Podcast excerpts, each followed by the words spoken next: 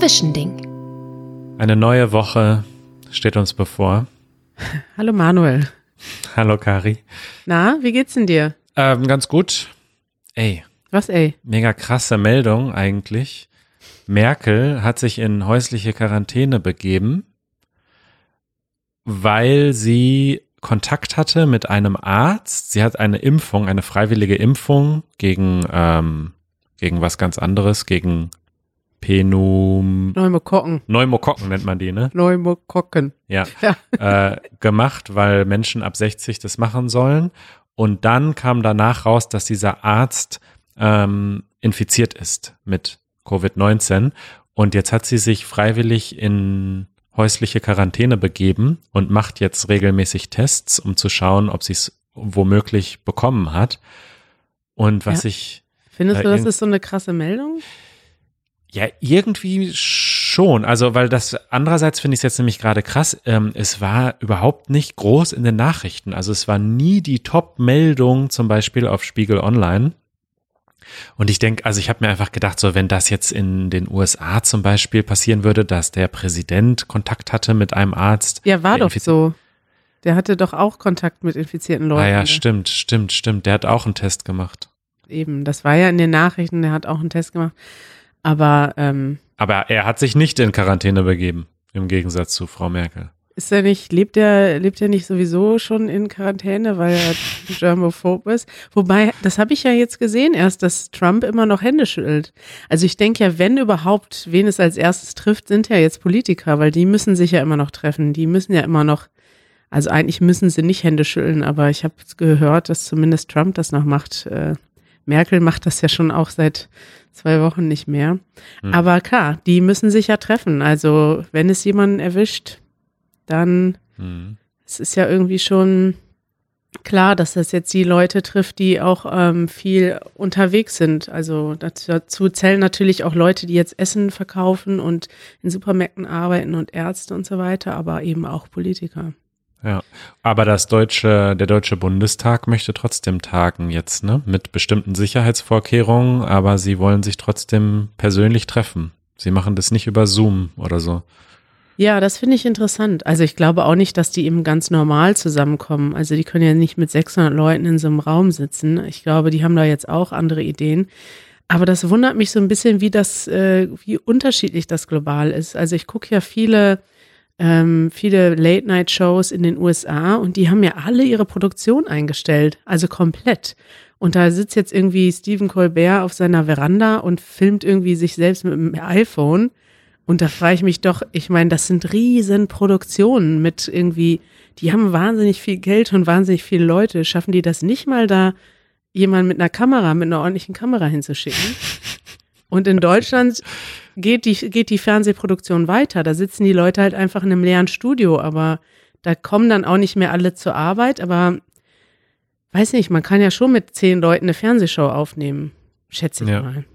Hm, das ist ja wohl das Mindeste. Das ist ja wohl das.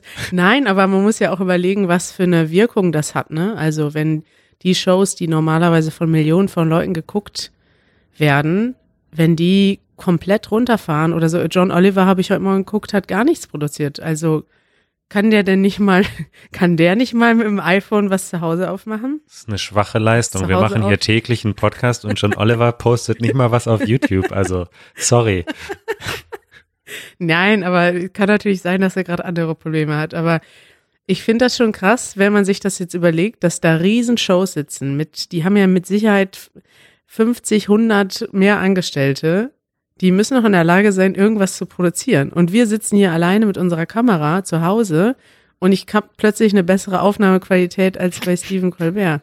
Ja. Das ist doch irgendwie eine, äh, also das finde ich eine krasse Situation, dass die so, dass die so abhängig sind von, von davon, dass alle Leute da sind und die ihr Studio haben. Ja, aber das ist natürlich so. Je professioneller die Produktion, desto weniger Flexibilität ist da irgendwie. Wenn dann da weiß ich nicht, der Produktionsleiter fehlt, dann geht's plötzlich nicht mehr. Ja, teilweise, ne? Ich habe zum Beispiel Trevor Noah geguckt heute Morgen und der filmt jetzt auch irgendwie aus seiner Küche oder seinem Badezimmer. Und der hat eine gute Videoqualität, da werden Sachen zwischendurch eingeblendet und der hat sofort den Übergang geschafft. Das sieht einfach aus wie ein normales YouTube-Video, als wäre die Show nie anders gewesen. Und also bei dem geht's ja auch, bei manchen anderen geht es nicht.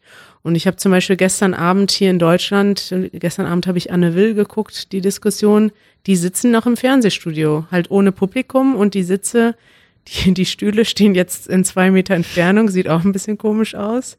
Aber da wird weiter produziert. Heute ja. Show auch, hat auch aufgenommen ohne Publikum und war auch okay. Ja, ich denke auch, also wenn das Fernsehen seinen Betrieb einstellt, dann bricht wirklich Panik aus. Obwohl, es gibt ja noch Netflix, aber.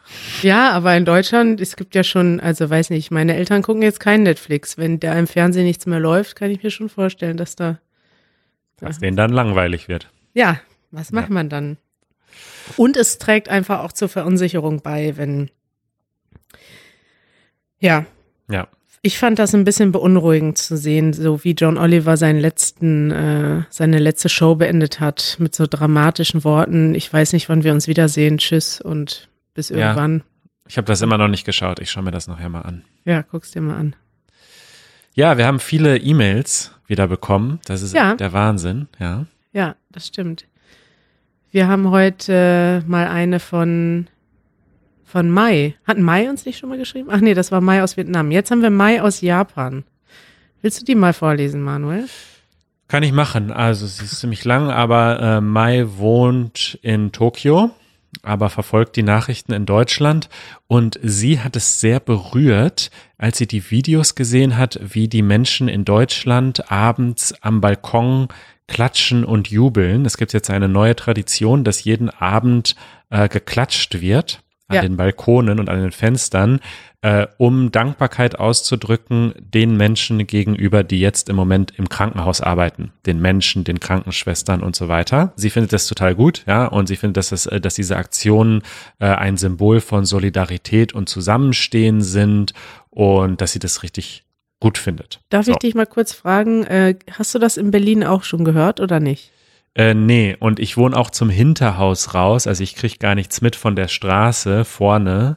Okay. Und hier im Hinterhaus klatscht keiner. Also da sehen wir die Leute in ihren Küchen sitzen und weiß ich nicht, Gesellschaftsspiele spielen. Also ich kriege davon nichts mit. Du? Und wir leben ja an einer sehr lauten Straße. Man hört mittlerweile das Jubeln, das Klatschen nicht so sehr, aber die Häuser sind sehr weit auseinander und man hört mittlerweile jeden Abend um neun Uhr was. Und ah, ja. ähm, aber jetzt guck mal hier dieses Video, das, ich schicke dir das gleich mal. Das hat hier Easy gemacht in Köln, ne? Und ja. Mai schreibt ja auch, sie hat die Videos aus Köln gesehen. Ich weiß nicht, ob es da angefangen hat, aber da ist wirklich was los.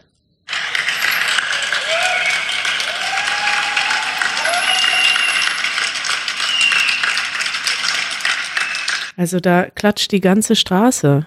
Und da ist, das ist richtig, das ist wirklich berührend, ja. Ja.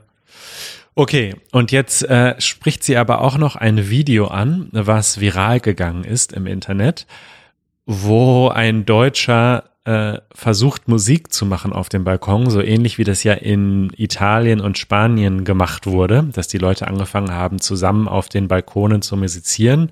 Ja. Und da gibt es jetzt so ein Video aus Deutschland, was echt ziemlich, ziemlich viral gegangen ist ähm, wo die Nachbarn dann schreien, Ruhe, ich rufe die Polizei, halt die Fresse. Also die Leute rufen alle, er soll mal jetzt die Schnauze halten und leise sein. Und was ich daran, also erstmal möchte ich festhalten, ich fand das Video jetzt nicht so witzig. Also das, weil, die Idee ist, so schon witzig. viral gegangen. Ja, aber okay. das ist schon typisch, also wäre typisch deutsch. Okay, ja, okay. Aber was mich total irritiert und deswegen wollte ich das einmal ansprechen. Ich habe das Gefühl, äh, und zwar habe ich so viele Kommentare auf Twitter dazu gelesen und auf Instagram von Leuten auf der ganzen Welt. Und mein Gefühl ist, dass ganz viele Leute denken, dass dieses Video, echt sei. Also, dass da echt? wirklich Menschen schreien. Also erstmal, dass da wirklich jemand singt und dass da wirklich Leute schreien, äh, halt die Schnauze, ich rufe die Polizei. Dabei ist das doch, also für mich zumindest als jemanden, der so Medienproduktion vielleicht studiert hat, weiß ich nicht, aber für mich ist das ganz klar, dass das ein Video ist, wo kein Ton war und dann hat jemand diese Stimmen da drüber gelegt als ja. Scherz. Es ist ein Scherz, es ist ein Gag, dass diese Situation hat so nicht stattgefunden. Ja, natürlich ist das ein Scherz. Man sieht ja auch gar keine Leute im Balkon, also ja. es ist ja also ein es ist Ja, ein Scherzvideo. Und ich finde den Scherz ehrlich gesagt gar nicht schlecht, weil das ist so. Die Italiener, die sind einfach ähm, emotionaler, die zeigen ihre, die zeigen das Schöne, die genießen das Leben und die machen auch aus einer schlechten Situation was Positives. Die Deutschen sind dafür bekannt, dass sie eben äh, strikt nach den Regeln arbeiten, was jetzt in so einer in so einer Krisensituation vielleicht ganz gut ist, aber ich finde das eigentlich die Idee fand ich ganz witzig, dass man versucht in Deutschland mal was Schönes zu machen, mal zu musizieren auf dem Balkon und die Leute beschweren sich. Ja, aber ich fand, für mich war es auch klar, dass das ein Scherzvideo ist, also ganz klar. Also ist, weiß ich nicht. Ist das wirklich so, dass du, dass Leute das nicht verstanden haben, dass das ein Scherz ist, meinst du? Ja, und es wundert mich auch nicht so ganz, weil es gibt ja auch diesen Begriff irgendwie literal, literal Internet, also dass die Menschen halt im Internet, natürlich nicht alle, aber dass sehr viele Menschen keine Ironie verstehen. So, also du sagst, also ich habe das auch schon häufig festgestellt, so ironische Kommentare in Easy German Videos oder in Kommentaren, die kommentieren die viele Menschen dann so, als wären sie ernst gemeint gewesen.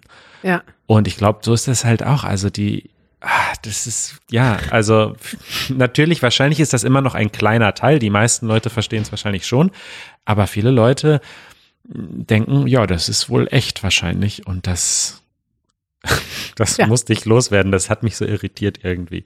Dann hast du ja jetzt zur Aufklärung beigetragen, Manuel. Hoffentlich, hoffentlich. Es gibt da noch ein Video von Anja, von äh, Learn German with Anja. Die hat das mal ein bisschen analysiert und das Deutsch in dem Video erklärt. Ah, also ja. hat so Stück für Stück das übersetzt. Das verlinke ich nochmal in den Show Notes. Das ist Alles auch ganz nett gewesen. Ja. Gut. Wir haben jeden Tag was zu plaudern, ne?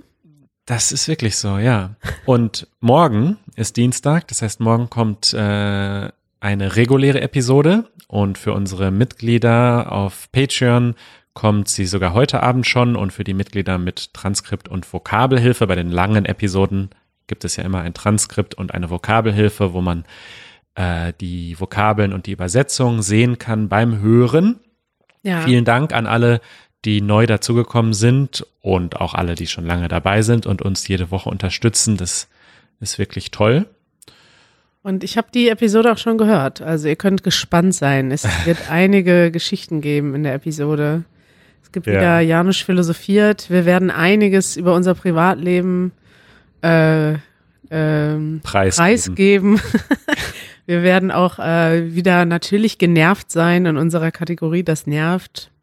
Manuel ja. berichtet etwas sehr Positives aus seinem privaten Leben. Richtig. Wir haben, ja, ein, ein äh, buntes Fest. Ein Potpüree von Themen. Ein, ein Podcast-Potpüree. Es geht nicht um Corona diesmal, mal eine Stunde lang. Richtig. Wir reden in den langen Episoden nicht über Coronavirus und ich glaube, das tut auch mal ganz gut vielleicht. Richtig. Wenn ihr mal richtig abschalten wollt, dann hört euch unseren neuen langen Podcast an.